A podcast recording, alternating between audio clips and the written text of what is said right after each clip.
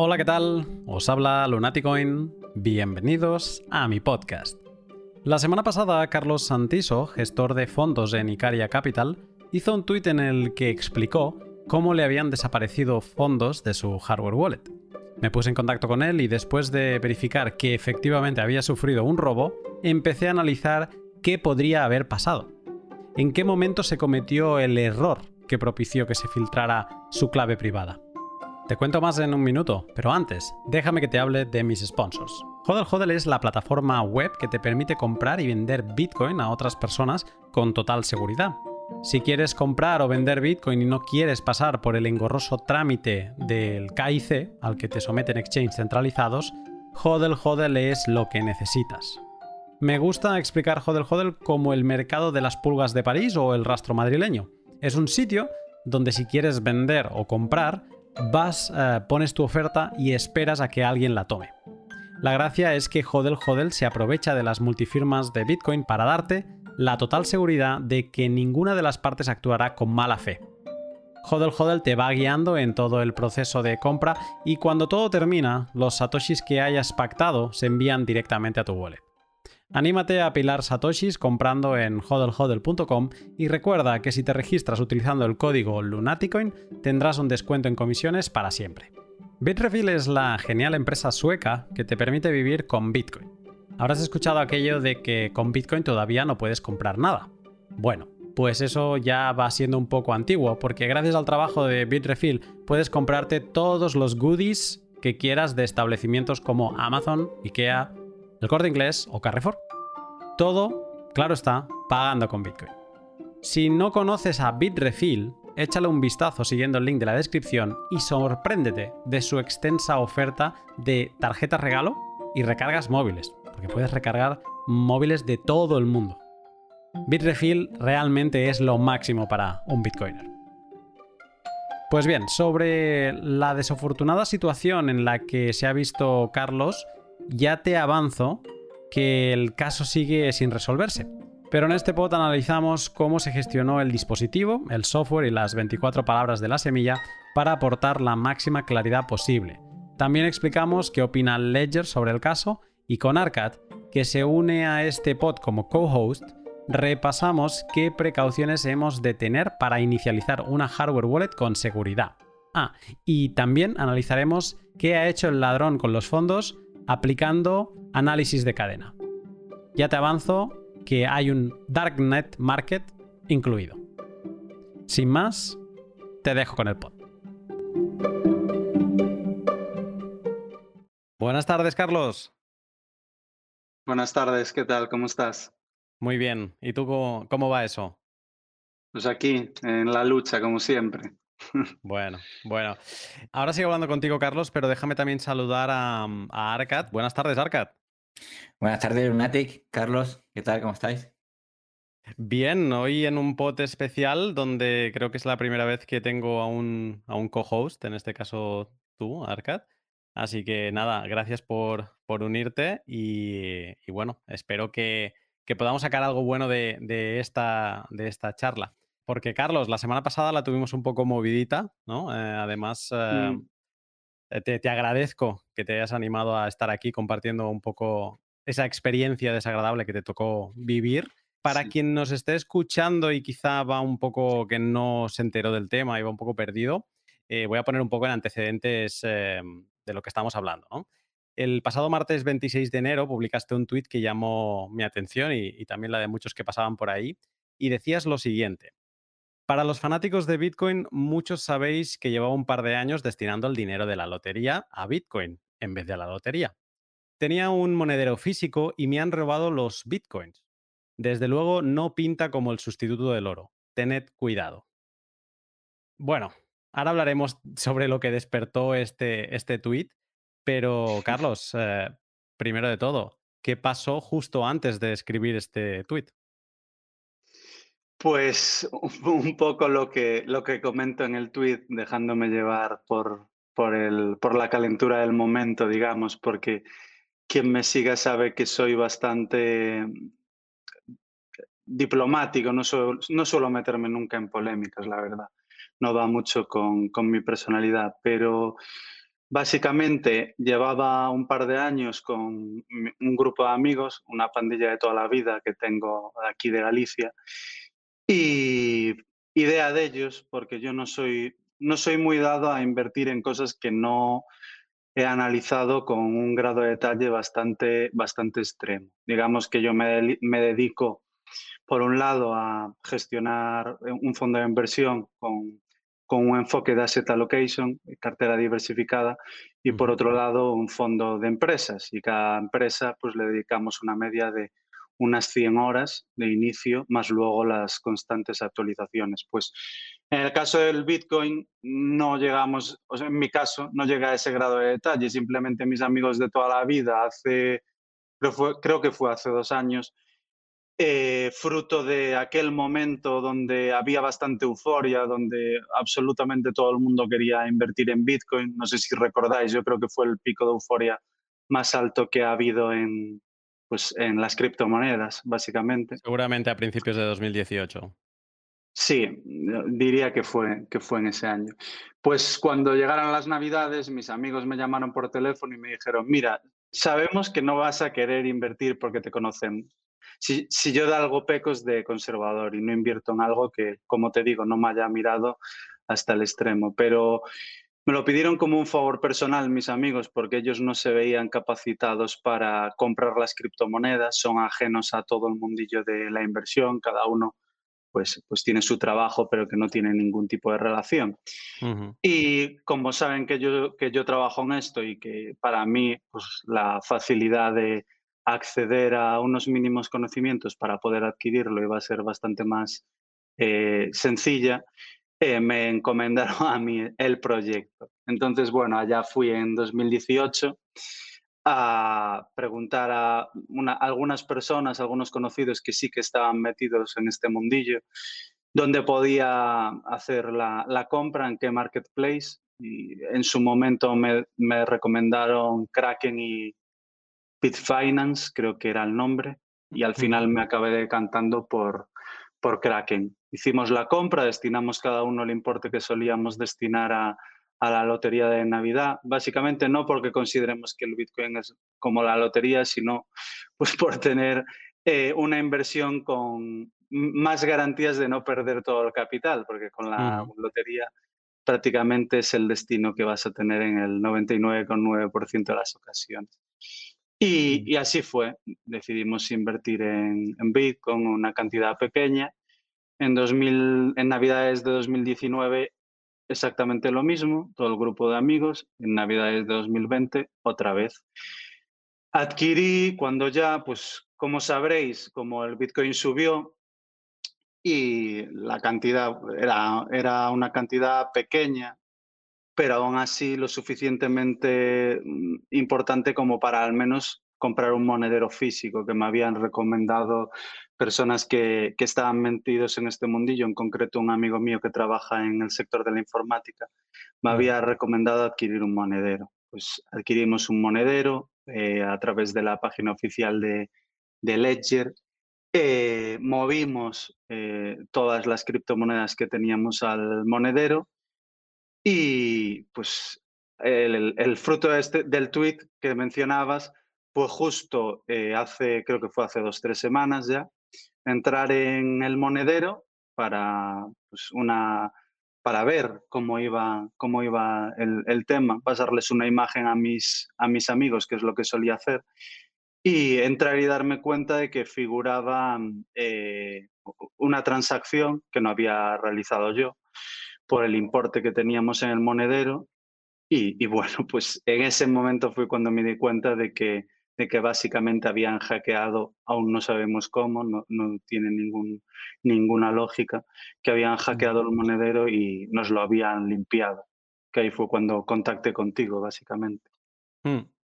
Sí, voy a poner un poco más de, contexto porque, porque, bueno, antes eh, nos sonreíamos ah, comentando sobre el tweet porque despertó todo tipo de reacciones. Tú, tú ahora decías que, lo hiciste con, pues bueno, con el calentón, ¿no? Y yo creo que muchos de nosotros nos podría pasar ah, lo mismo. Y, bueno, tuviste desde las muestras de apoyo hasta los curiosos eh, y luego aquellos que entendieron que estabas haciendo un ataque, además, como vienes de ese, de ese mundo que para los bitcoiners eh, no sabemos si es amigo o a veces lo catalogamos de, enemigo porque como que Bitcoin ha recibido muchos ataques de, del, sector inversor, ¿no? Entonces, pues muchos catalogaron a tu, ese tweet como, mira, otro que nos viene a, atacar. Hubo algunos que también mm. pensaron que podía ser el, el, famoso accidente del barco, de he perdido todos mis bitcoins, ¿no? Hacerlo público, pero en verdad no, no haya sucedido. Y bueno, en ese momento a mí me despertó la curiosidad porque algún tuit me había cruzado contigo y no, no me parecías un troll. Entonces eh, digo, mira, déjame preguntarle si le puedo ayudar. Y nada, hicimos una videollamada y doy fe que en ese momento yo contigo me estuviste compartiendo pantallas y enseñándome pues todo, ¿no? A mí no me, no me escondiste nada y vi que efectivamente ah, algo había pasado, ¿no? Y mm, solo ve, o sea, yo veía cómo había desaparecido creo que constaban nada. o sea, creo que esta cantidad sí que la podemos decir, pero creo que te, habían quedado como 18 céntimos o algo así, te habían dejado de, recuerdo. Y, se veía la gráfica que te aparece en Ledger Live. Si alguien tiene Ledger Live, pues eh, se ve la gráfica como que los fondos se van a cero, ¿no? Como si ya no, ya no, hmm. ya no sumas valor en esa, en esa cuenta. Entonces, eh, en ese momento, pues yo me, ofrecí a, revisar eh, todas las cosas que se pueden revisar en ese momento no saqué nada en claro y también como algún contacto que otro tenemos, pues me puse, me puse al habla con, con Ledger para explicarle lo sucedido. Para que no haya ningún, ninguna duda, ni, porque es, muy fácil como echar lo que le llamamos nosotros food, ¿no? Fear, uncertainty and despair, o sea, echar mm, miedo eh, sobre Ledger. He de decir que Ledger se ha comportado de 10. También digo que Ledger en la industria es, eh, es, o sea, yo que hablo con muchos productores de hardware wallets, todo el mundo en privado te dicen que Ledger son un poco los capos, aunque son closed source, eh, su laboratorio de seguridad es a nivel estado, por decir así, es un tipo de seguridad muy buena. Entonces, hmm. déjame decir esto porque no quiero que se interprete ninguna, o sea, nada de nuestra conversación como ningún ataque a Ledger y creo, o sea, yo por ejemplo tengo algunos fondos guardados en Ledger, así que también quiero, quiero dar esa parte de, tranquilidad. Entonces, eh, quería repasar contigo un poco los aspectos analizados mm, que, hemos, que, yo he estado revisando y repasar un poco dónde hemos podido fallar a la hora de guardar eh, bitcoins. Arcad, que está aquí eh, con nosotros, pues también un poco explicará cuáles son las mejores prácticas cuando inicializamos un monedero físico para evitar en todo grado posible que algo así pueda suceder. Eh, decíais que, decidisteis eh, comprar un, monedero físico, me parece que era un Ledger Nano S. Correcto. ¿Podrías explicar cuándo, desde cuándo lo tenías, este hardware wallet, y cómo fue un poco el uso que le diste? Pues la compra, como te comentaba, fue bastante reciente. Fue en las Navidades de 2020. O sea que Apenas meses, de pasar uno o dos meses. Uno o dos meses, como mucho, como mucho tres. Y básicamente el uso que le di, pues eh, ya sabes cómo funciona, era el de USB, no, ni siquiera tenía conexión Bluetooth para que se encendiese, tenía que conectarlo por cable. Eh, la, primera vez que lo inicié, pues eh, te pide que apuntes las 24 palabras por el, bueno, las 24 palabras y luego para comprobar que está todo ok, te pedía como un orden de esas palabras para, que ver, para ver que había coincidencia. Y bueno, una vez hecho el proceso de iniciación del propio dispositivo, lo que hice fue transferir desde el marketplace eh, de Kraken a Ledger los bitcoins. Y, y, bueno, no hubo ningún problema, la verdad. Todas las transferencias que hicimos, pues al final tardan en aparecer en el Ledger como unas 20-25 minutos y, y, todo funcionó perfectamente. Eh, lo único así diferente que hicimos, que es uno de los aspectos que te comentamos, teníamos una cantidad muy pequeña, creo que eran, no sé, 300 euros en, Ethereum, y decimos, decidimos eh, cambiarlo a Bitcoin allá por, no sé si fue finales de diciembre o principios de enero. Lo mm. hicimos dentro del, propio dispositivo, dentro del propio Ledger, hicimos un, swap. Y, bueno, pues eh, también perfectamente, o sea, hicimos el cambio de, los Ethereum a Bitcoin, que nos metieron una, comisión considerable, pero eso, eso, es, eso es otro aspecto para hacerlo dentro del propio monedero. Y sin ningún problema, siempre funcionó todo perfectamente. El, dispositivo, que es como lo primero que, te pregunté, ¿no? Eh, el dispositivo podría, podría tener algún problema, ¿no? Es, es uno de los puntos que, se ha de revisar. Em, si no viniese del vendedor oficial, pues podría estar manipulado.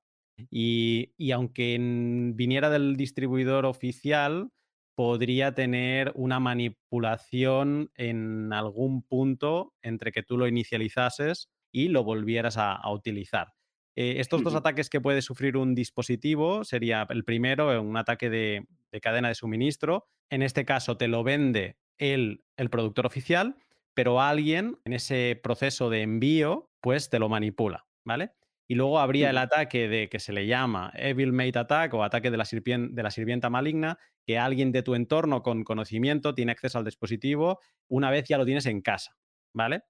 Entonces, yo aprovecho y te pregunto de aquí, ah, ¿dónde compraste el dispositivo y, eh, cómo, cómo, venía eh, este dispositivo? ¿Te dio sensación de que estabas abriendo un dispositivo nuevo? Sí, eh, creo que eso es una de las cosas que, no sé si te llegué a compartir pantalla, pero que, comprobamos que yo recibía los, los emails que suele mandar la propia Ledger y los recibo simplemente por haber hecho la compra en, la página oficial de, de, Katie. Creo recordar que, lo habíamos visto. También busqué la, orden de compra del, del, momento en el que lo realicé y era de, de la página oficial, porque en el momento que decidí adquirirlo, eh, me comentaron que comprarlo en Amazon, que estaba algo más barato, pero bueno, 5 euros, era una mm. diferencia mínima. Eh, podía ser peligroso por si te venía manipulado de fábrica, que era mejor recurrir a, la tienda oficial y etcétera. Entonces, ese fue el motivo por el que decidí, suelo comprar a través de, de Amazon, pero en este caso por el que decidí ir por la vía oficial. Y cuando lo adquirí, nada me llamó la atención, o sea, venía perfectamente, venía en perfectas condiciones, estaba totalmente, totalmente nuevo. Mm, respecto a lo que comentas tú de, del entorno y demás, mm, en mi caso, yo me inclino más sobre que en alguna parte del proceso alguien lo haya manipulado antes de enviarlo o, o no sé, o sea, desconozco incluso la tesis de la cámara, por muy imposible que resulte, que por la del entorno, porque vivo con mi, con mi mujer y mi hijo de dos años y es que es vivienda propia. Estamos con el tema del coronavirus, por lo que eh, te podría decir que en los últimos tres, veces, tres meses no hemos tenido ninguna visita, porque mm. no, bueno, pues no es el momento para, para ello. Entonces, para mí eso queda totalmente descartado.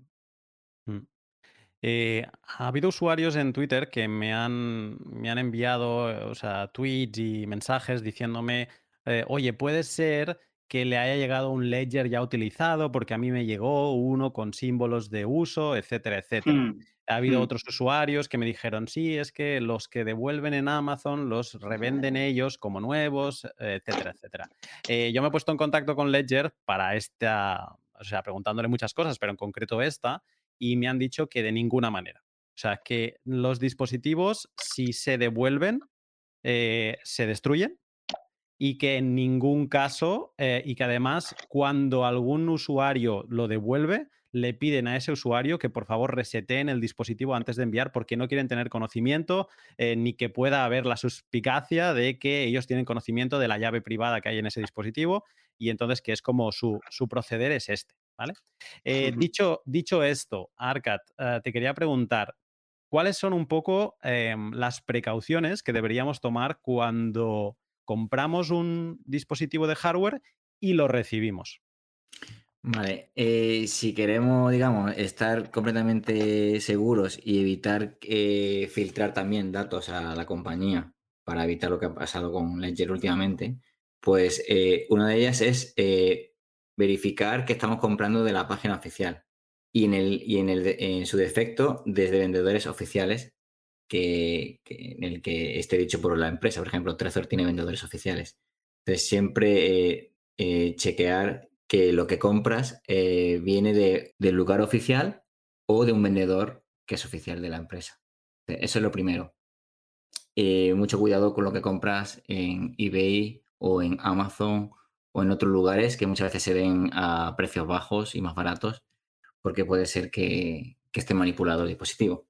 Eso es lo primero, es, digamos, es eh, tener claro que lo compramos en el sitio oficial. Segundo, si queremos evitar, esto más un tema también de seguridad, si queremos evitar eh, que nuestros datos eh, sean filtrados por algún hacker o por, por, lo que puede pasar, pues uno es intentar no recibirlo al domicilio habitual, si podemos recibirlo al trabajo o recibirlo en casa de otra persona, eh, luego también no usar ni nuestro correo electrónico habitual. No podemos crear un, correo electrónico específico para, para, esa compra. Y si podemos un teléfono, otro número de teléfono. En caso, pues podemos comprar un teléfono, aunque sea nuestro nombre, pero solamente para eso y luego desecharlo.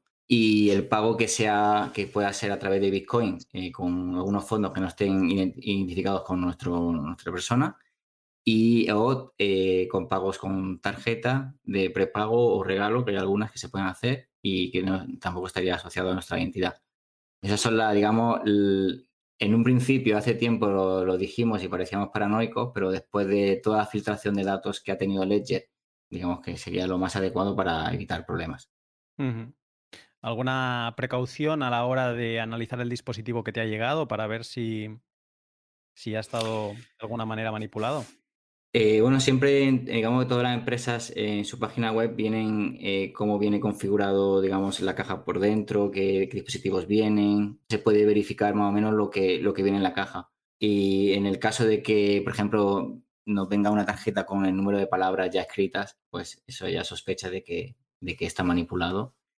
Y, pero sobre todo también para ver que, que el vendedor, eh, qué es lo que expone en la página web y verificarlo Carlos, tú tuviste que eh, inicializar y tuviste cómo se generaban, digamos, las palabras y tuviste que hacer estas, esta comprobación de las palabras, decías antes, dentro del dispositivo, ¿no?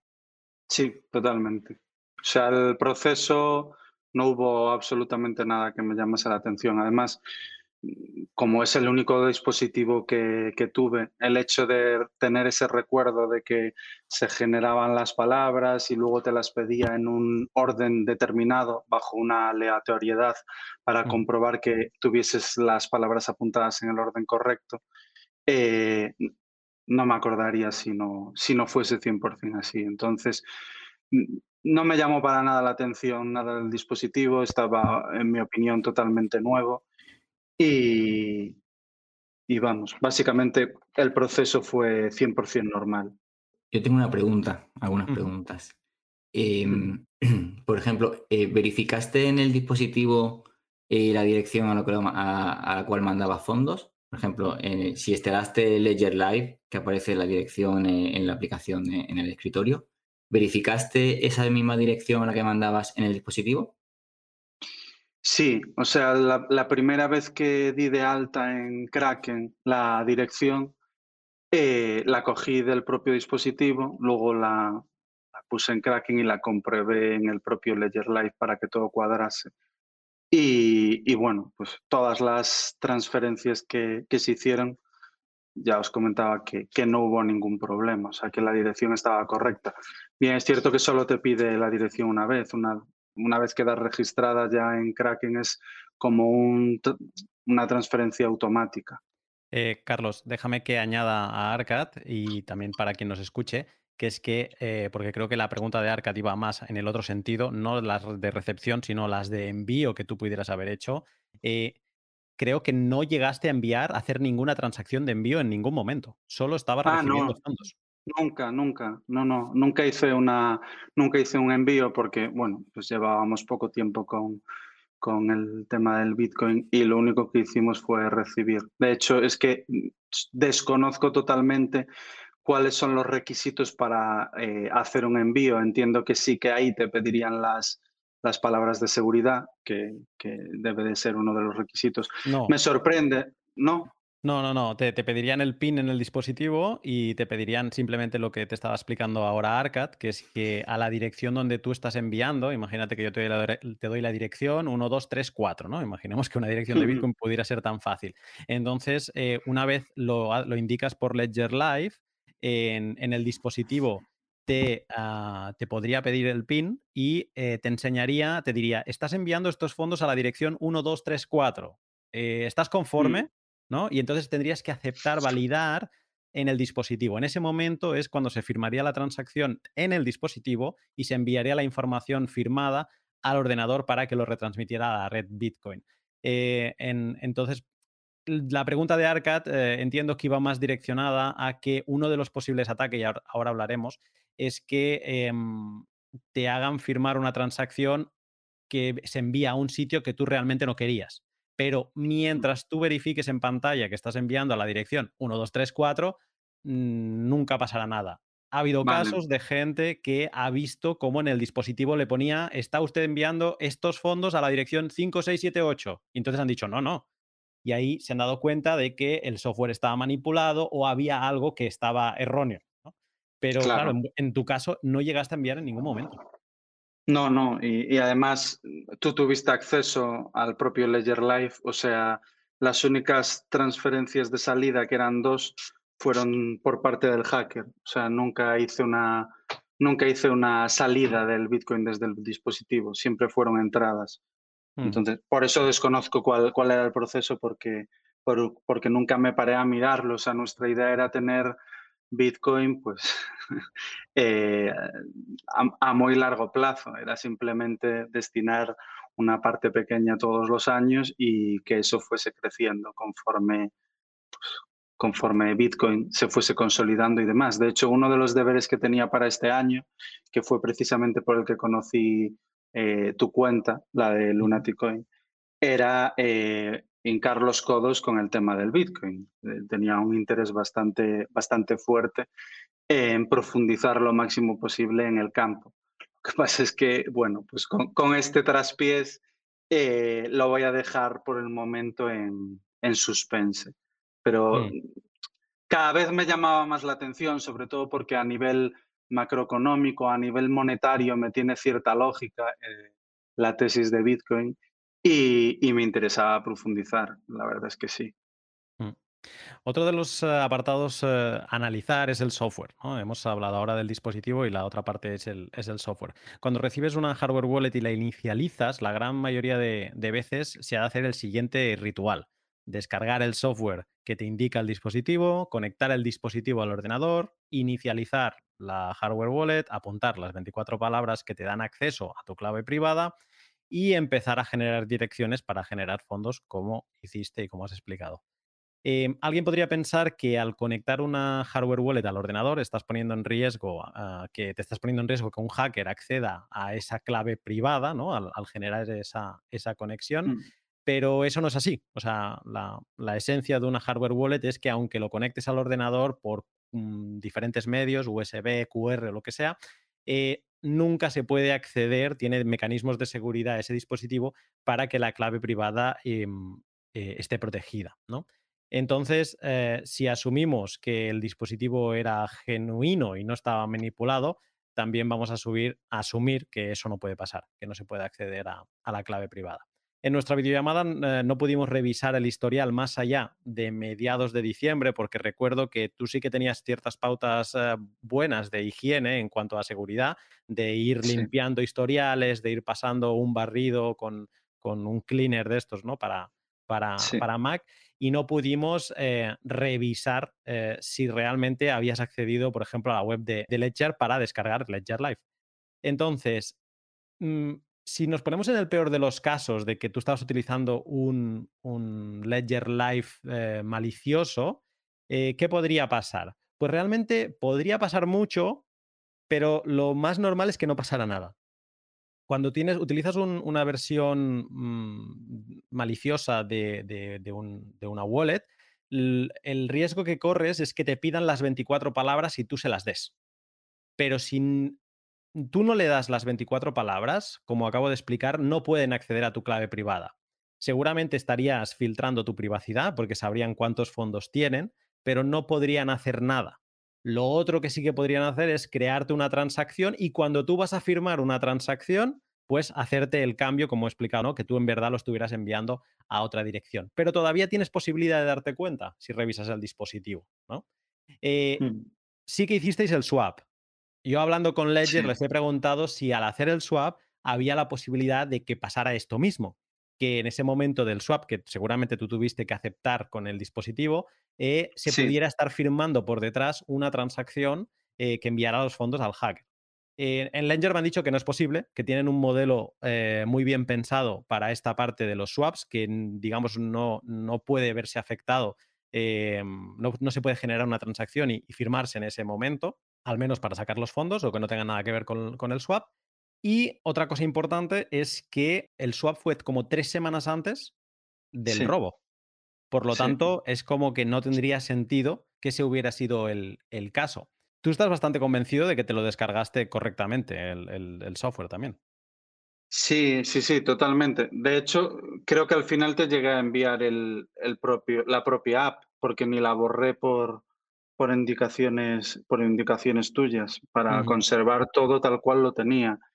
Eh, la app que tenía es la, la, que te envié, que estaba descargada desde la propia página web. Y, es como bien comentas, o sea, el swap lo hice como tres, cuatro semanas antes de, del robo, que, que es, es curioso porque el robo me lo hicieron, eh, llevaba sin coger la wallet o sin ni siquiera acceder al Ledger Live bastante tiempo y, y me lo hicieron la madrugada de un lunes a la una de, bueno, a la una de la madrugada, que eh, no entiendo muy bien, porque claro, no accedía al dispositivo en tres semanas, no, tampoco estaba trabajando en, ese momento, porque de la madrugada del lunes me suelo acostar temprano para poder rendir el resto de la semana. No sé, es, me, sorprendió la, la, fecha y la hora, la verdad, porque no, no conseguí enlazar ningún evento que pudiese desencadenar eso. De hecho, ese fin de semana, como te comentaba, pues lo dediqué la mayoría del tiempo a mi familia, aunque normalmente suelo trabajar, pero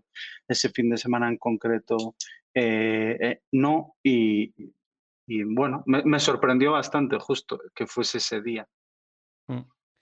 Arcad, el, software es una parte importante, ¿no? Cuando interactuamos con nuestro dispositivo de hardware. Em, alguien que quizás está escuchando ya, ya no, o sea, ya sea ya tenga un Ledger, tenga un Trezor o, tenga cualquier otro, otro hardware wallet, eh, le puede estar dando un poco de pánico el pensar que, su software le puede estar traicionando, ¿no? Eh, ¿Qué precauciones deberíamos tomar en, relación al software?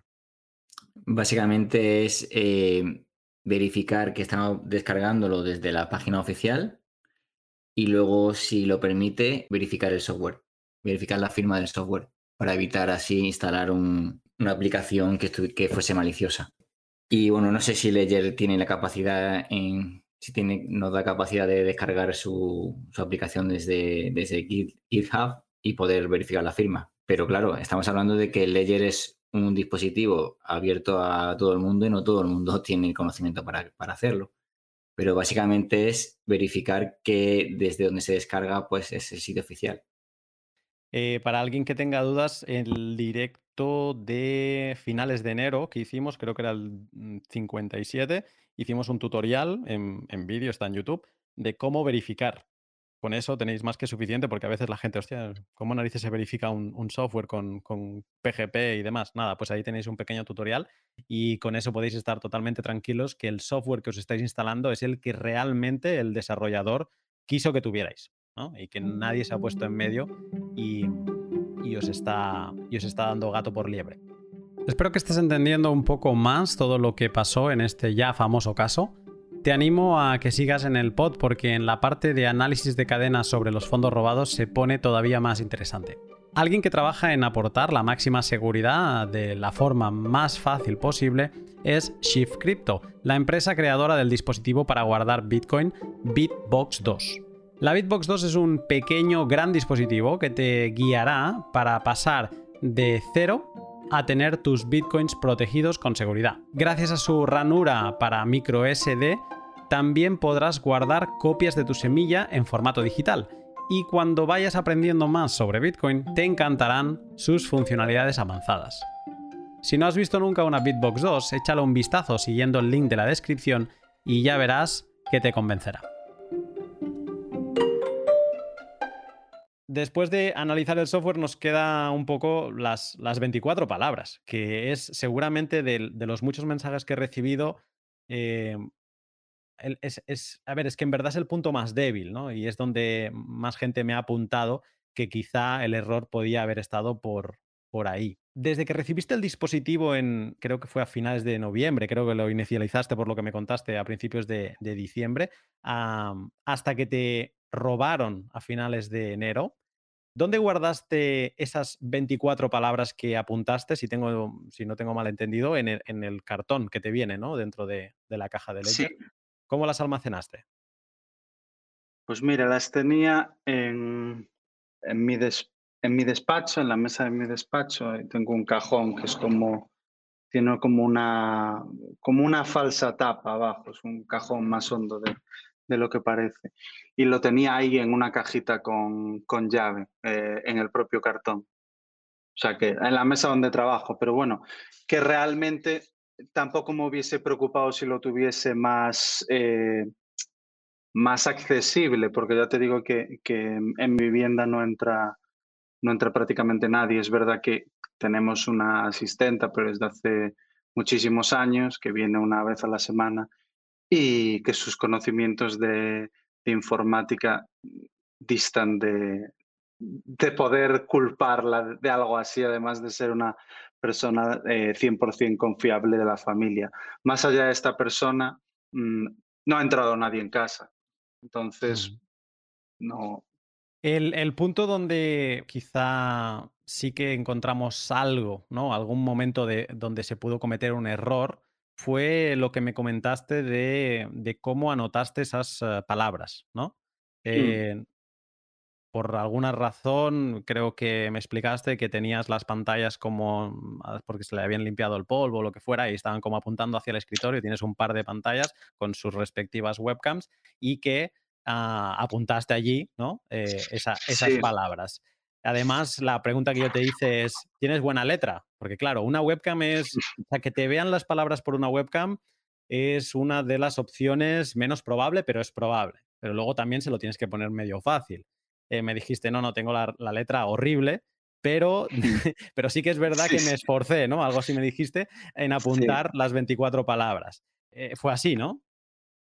Sí, tengo muy, muy mala letra, pero revisando, cuando estaba contigo haciendo el seguimiento de todo lo que había hecho y demás, revisando el papel me di cuenta de que, de que me había esforzado porque era, se entendía bastante más fácil de, de lo que se suele entender mi letra.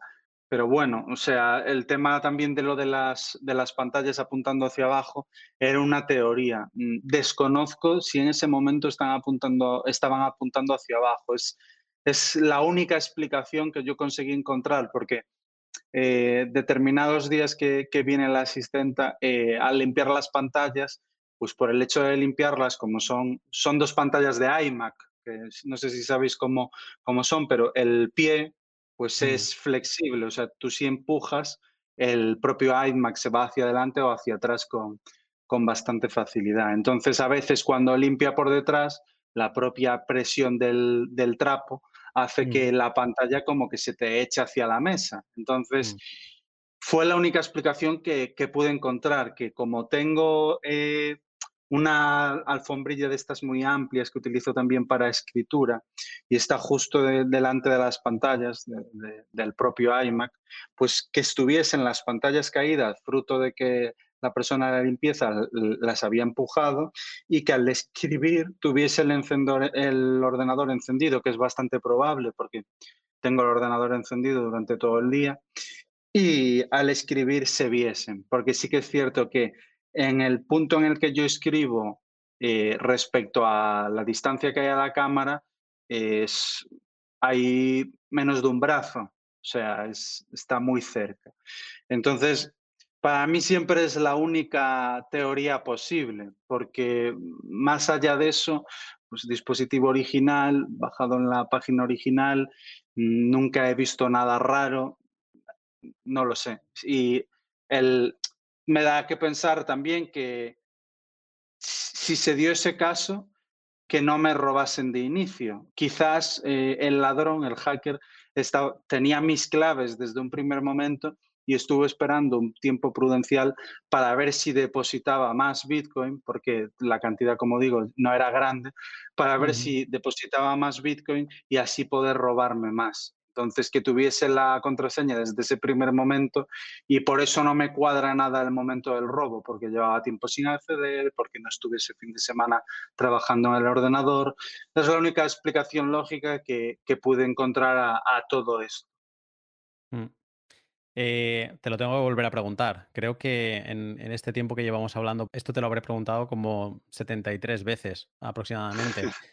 Las 24 palabras no salieron de tu casa en, ningún formato. Ya ni que pasearas el papel por la calle, ni que se lo enviaras una foto a un amigo, ni que un programa que tuvieras en el ordenador te dijera, ah, tienes Bitcoin, ¿me puedes pasar tus 24 palabras? O sea, las 24 palabras fueron del dispositivo a tú anotarlas en un papel y el papel al cajón. Totalmente, o sea, sí, porque mm, también me han comentado, ah, seguro que fue un ataque de phishing y pusiste las claves.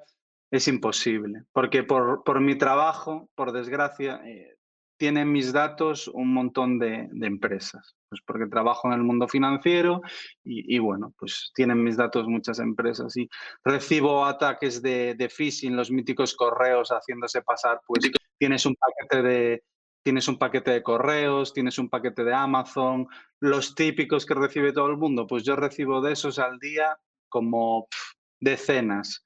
O sea, recibo muchísimos. Sin ir más lejos, hoy también recibí unos cuantos. Entonces, uno, no cojo el teléfono a ningún teléfono que no conozca, eh, eso porque es que la mayoría es gente intentando venderme algo. Y dos, no, no contesto, ni, ni siquiera entro en ningún correo que no conozca el remitente prácticamente. Entonces, es que es absolutamente imposible eso. Soy extremadamente cuidadoso por, pues, por el trabajo que tengo, entre otras cosas, pero, pero 100% pondría la mano en el fuego a que es imposible que, me sucediese algo así. O sea, totalmente. Mm.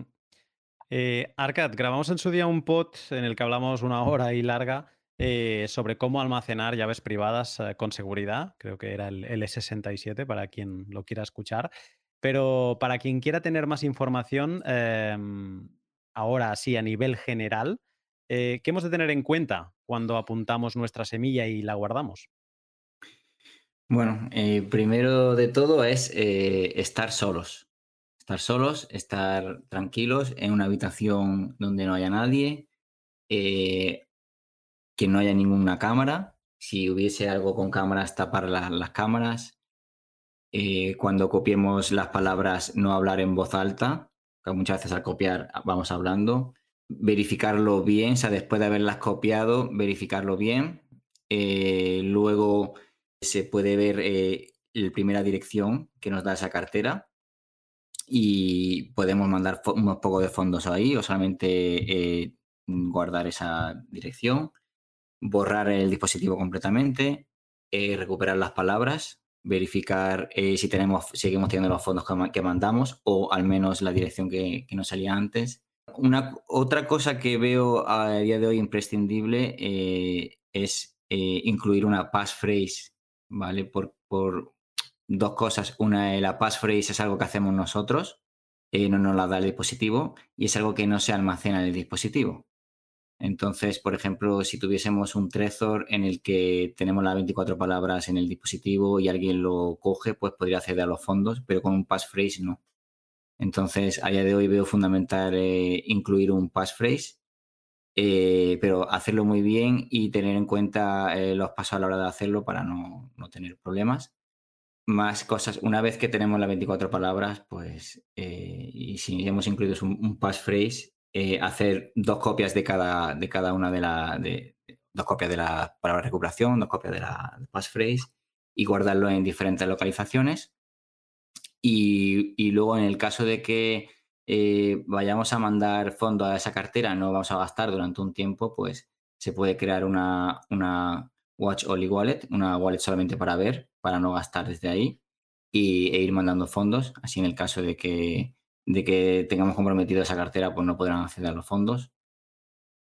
Y, básicamente luego a la hora de guardar las palabras, pues guardarlo en material que sea resiliente que, contra el fuego, contra la presión, contra la corrosión y generalmente pues suelen ser en placas de metal. Eh, luego también hay que valorar si no vamos a gastar, eh, es, si dejamos la semilla en el dispositivo, en el hardware, en el hardware wallet y tenerlo como un backup o eh, borrarlo y dejarlo ahí en el caso de que luego lo vayamos, vayamos a hidratar la semilla a la hora de gastar. Básicamente son, si no me, me dejo algo más, eso es. Todo eso no lo leíste, ¿no, Carlos? no, opté por, por lo más, aunque pedí consejo a personas en las que confío, eh, opté por, por algo más sencillo, que fue simplemente apuntar las palabras en un papel, guardar el papel a buen recaudo y que no existiese pues eh, en nada electrónico con esas palabras, que fuese solo lo único físico. Mm. Déjame, déjame descargarte un poco. El caso actualmente está así, ¿no? O sea, la, única opción así plausible es, es, la webcam, pero no estamos satisfechos. Incluso Ledger dice que no cree que pueda ser la webcam y más con un dispositivo actualizado eh, de, de, Mac. Es muy complicado que la webcam tenga esa, esa fuga. También dice Ledger que ve complicado que tengas una versión de Ledger Live eh, defectuosa. Eh, porque dice literalmente que un hacker no se preocupa en crear una, un, punto DMG, ¿no? Lo que sería un punto exe en, Windows, eh, exclusivamente para robar fondos, que o sea, lo que buscan es que phishing es lo más sencillo y donde el, esfuerzo-beneficio pues es, les compensa, ¿no? Entonces, incluso creen que el punto DMG debe ser legítimo. Lo que ellos ahora me han, me han pedido, te lo he estado comentando estos días, es eh, poder analizar el dispositivo. De hecho, me pidieron si, si, no se podía enviar el dispositivo, pues hacer una foto a la placa interior, porque lo que sopesan es que tuvieran acceso a esa clave privada eh, antes incluso de que tú recibieras el dispositivo, ya sea por alguna manipulación en el camino o porque has tenido la peor suerte del universo, que eso también te lo dije al principio, puedes haber tenido la peor ¿eh? suerte del universo, porque eso es una leche eh, eh, universal, no es una suerte planetaria, es una suerte universal, o mala suerte en este caso, de que se te haya generado una semilla que otra persona la tenía, ¿vale? En este caso es donde, ya sé que ahora voy a decir algo más técnico, donde un multifirma te lo soluciona 100%, porque esto no te puede pasar con un multifirma. Y eh, también te podría seguir pasando con un passphrase, porque el passphrase al final, el passphrase no lo hemos dicho antes, pero sería como añadirle una palabra 25 que solo tú conoces. Eh, pero el passphrase al final te acaba generando otra, otra wallet y esa wallet también podría ser la de, la de otra persona. La investigación sigue en marcha, pero bueno, al menos eh, a, poder explicar este caso. solo quería comentar antes de, de, terminar un poco el análisis, eh, el chain analysis, ¿no? el análisis de cadena que hemos hecho sobre los fondos sustraídos desde el momento en que, en que desaparecieron de, tu wallet. Entonces, hay unos datos interesantes que, destacar y quería comentar contigo a ver, a ver cuál es tu opinión, qué te parece. Eh, bueno, decir que todo el chain analysis se ha hecho pues gracias a la, herramienta que, que, está libre de uso, que es el explorador oxt.me del equipo de, Samurai y que es una, verdadera gozada.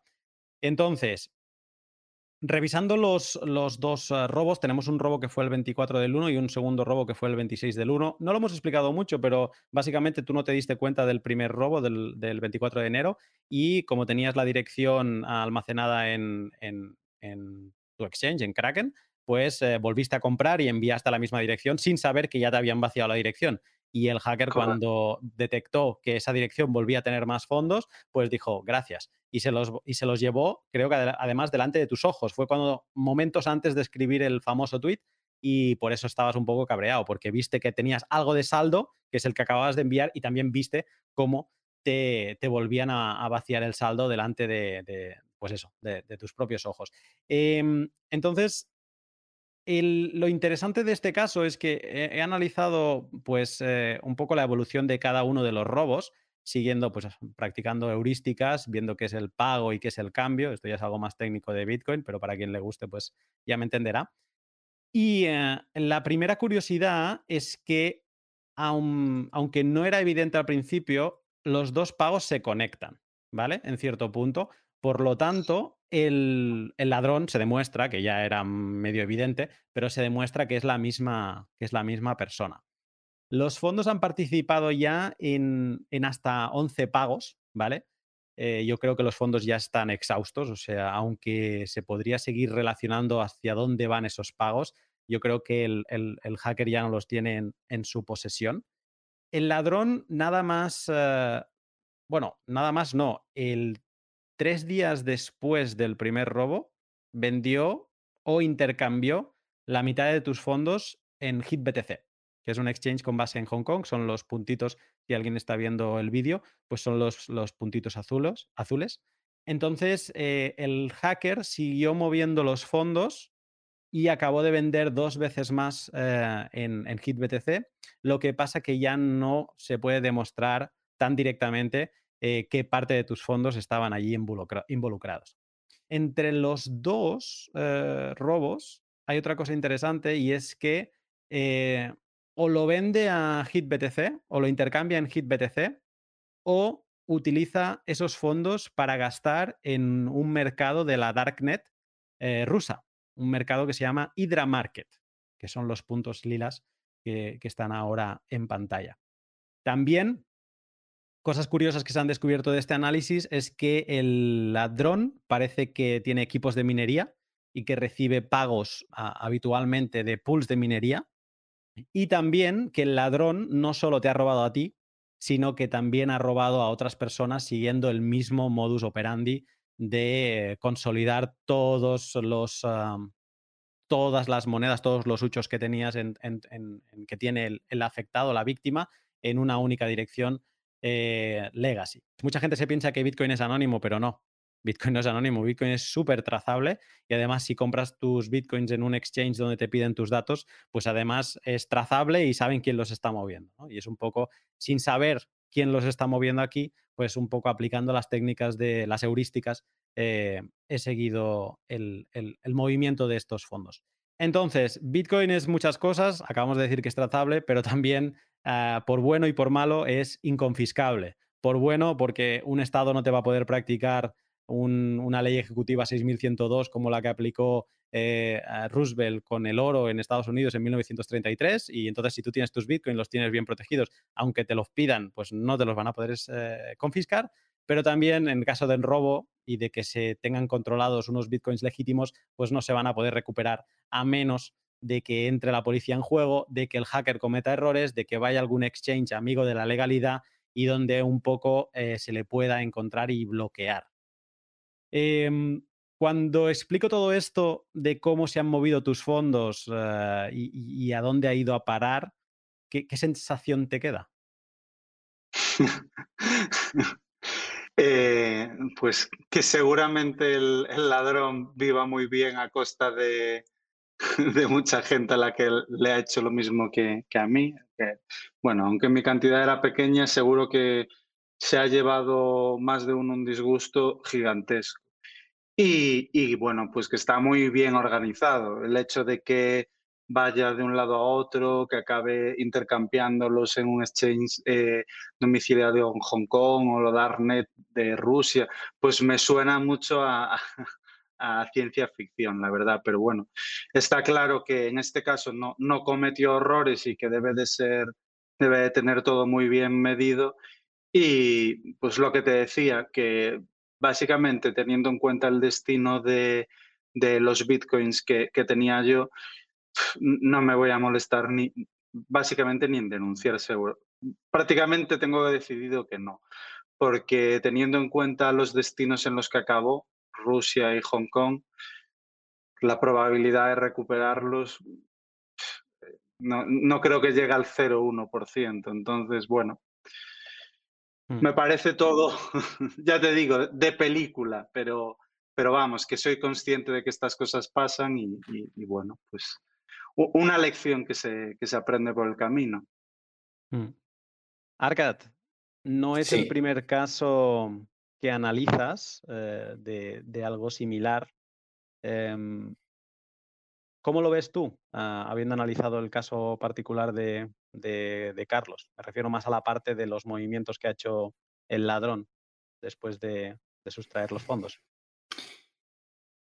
Bueno, básicamente e, e, este, esta acción de este hacker, eh, digamos que, usa métodos rudimentarios, mm, métodos que ya se hacían de antes y muchos de ellos son de, como llaman, peeling, ¿no? Como que va digamos, va desgajando cada, cada, cada fondos en diferentes cantidades y mandándolo a diferentes cuentas en diferentes chains, por si en uno de los casos le bloquean los fondos, pues puede seguir vendiendo los demás, ¿no? Va como, como digamos, eh, dividiendo los fondos en diferentes eh, partes para venderlo en diferentes chains. Y, y, me sorprende que estos hackers no hagan, no hagan ningún tipo de, mezcla ni coin join, porque se le podría detectar eh, si tuviésemos acceso a, esos exchanges, ¿no? También no sabemos tampoco los, esos exchanges cuál es el tipo de KIC que hacen, pero supongo que será un, un KIC eh, muy suave y por eso siempre utilizan ese, esos exchanges. HitBTC, eh, en un análisis que hicimos anterior de otra persona, también salía. Entonces, bueno, estas personas sí me van a, van a buscar exchange eh, con KIC flojos para poder sacar los fondos y utilizar la Darknet o, pagar a otras personas o dividir los, digamos, los beneficios, entre comillas, obtenidos entre otros ayudantes.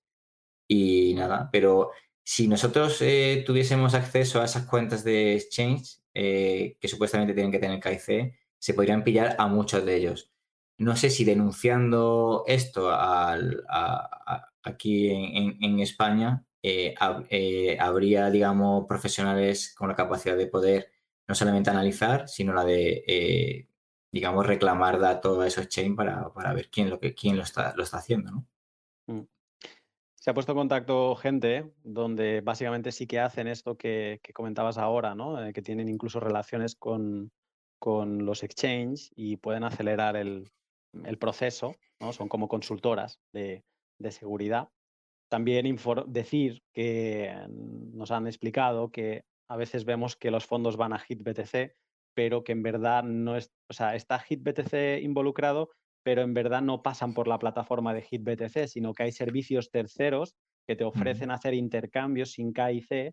Eh, creo que, por ejemplo, Changely eh, es uno de ellos y eh, que lo más probable sea eso, ¿no? Que por eso lo, hacen, porque hay servicios donde pueden pasar sin, sin, un proceso de KIC y que seguramente no han pasado a fiat, simplemente lo han pasado pues a otra moneda o a una stablecoin, por ejemplo, ¿no? Y también decir otra cosa que hemos detectado con, otros análisis del pasado, que es que hay gente que básicamente paga a personas de paja, ¿no? a, testaferros, para que hagan estos cambios. Eh, ellos se quedan detrás, les pagan cuatro duros y ellos son los que han pasado el proceso de KIC y si la policía llama algún día a alguien, pues ya llamará al testaferro, ¿no? Ellos por detrás pues eh, sacan todos los fondos y, se protegen.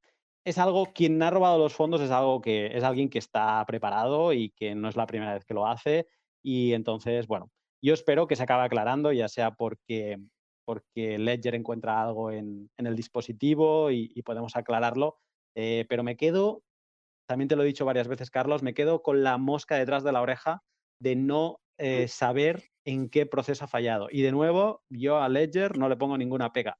Entonces, no sé, me, quedo mosqueado.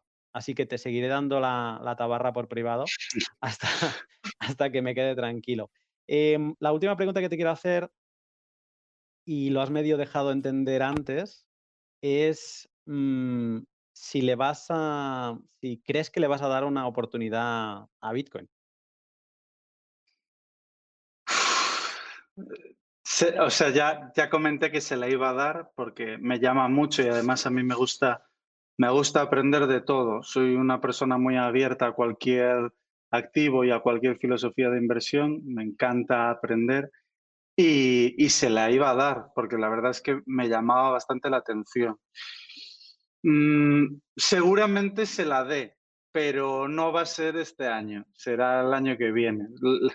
Los libros con los que iba a empezar, que, me los recomendasteis entre varios en Twitter, eh, ya los tengo en casa, ya tenía el material preparado para ello, pero lo voy a posponer porque, bueno, tengo un sabor de boca muy malo soy una persona muy cuidadosa y muy analítica en general y, bueno, pues no estoy acostumbrado a que, a que me pasen este tipo de cosas, de hecho es, la primera vez que me pasa.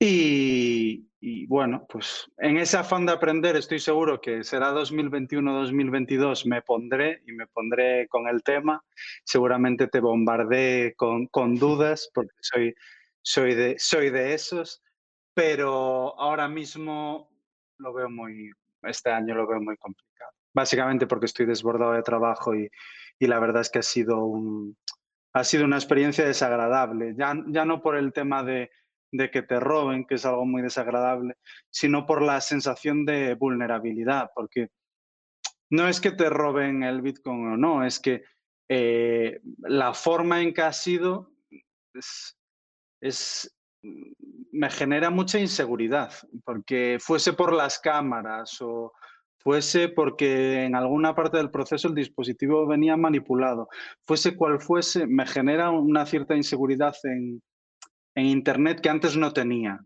Pues a partir de ahora eh, todas las contraseñas me las te preguntaba a ti, ¿qué, ¿qué, aplicación utilizarías para las contraseñas? Justo me dijiste eh, la que ya estaba usando, pero voy más allá. Ahora estoy pasando todas las contraseñas a, papel, eh, todas esas paranoias que antes no tenía y me reía de mi mujer porque vive con, con la webcam tapada con un POSIT. Hmm. Siempre me he reído de ella, pues eh, ya no me parece, ya no me parece algo, algo gracioso, seguramente lo acabo haciendo yo. Como que me ha hecho clic en la cabeza, no respecto a Bitcoin, sino respecto al mundo digital en general y necesito reposarlo y que pase un cierto tiempo para volver a, meterme en, materia.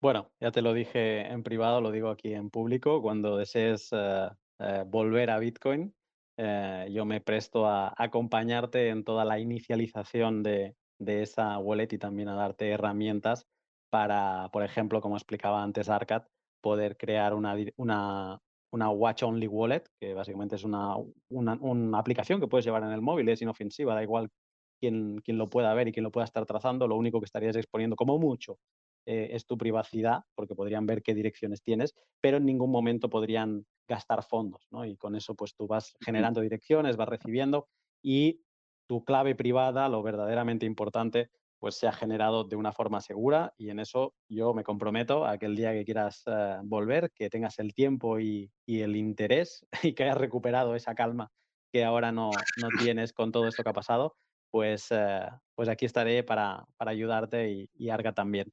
Em, solo decir también antes de acabar que si alguien ha escuchado este pod y tiene algún tipo de em, de creencia genuina de dónde puede estar el error. Hemos recibido un montón, entiendo que tú te ha pasado lo mismo por privado, yo también, creo que es cada mm. día sigo recibiendo mensajes, oye, ¿se sabe ya algo de, de, lo, de, de lo de Carlos, cómo está?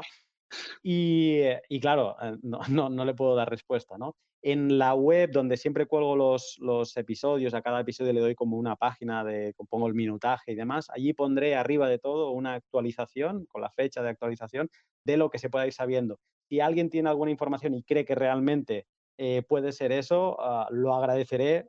Si es alguna teoría que no se tiene muy clara, mm, prefiero que no, porque ya tengo, tenemos un montón de teorías, pero si alguien al escuchar todo esto pues eh, dice, no, no, es que ha de ser esto, pues nada, estaré encantado de que, de que me lo pueda hacer llegar y, a ver si en algún momento podemos eh, ponerle un poco de razón a, todo esto que ha pasado. Eh, Carlos, muchas gracias por haberte prestado para, para este pod y nada, seguimos en contacto. Nada, muchas gracias a vosotros. Ha sido, ha sido un placer. Pues eh, lo dicho, estamos en contacto y Arcat, un saludo también. Gracias por, por acompañarnos. Un saludo a vosotros y nada, David me voy con un, con un, un sabor de boca amargo, pero espero que podamos dilucidar qué es lo que ha pasado en algún momento. Un saludo. Chao.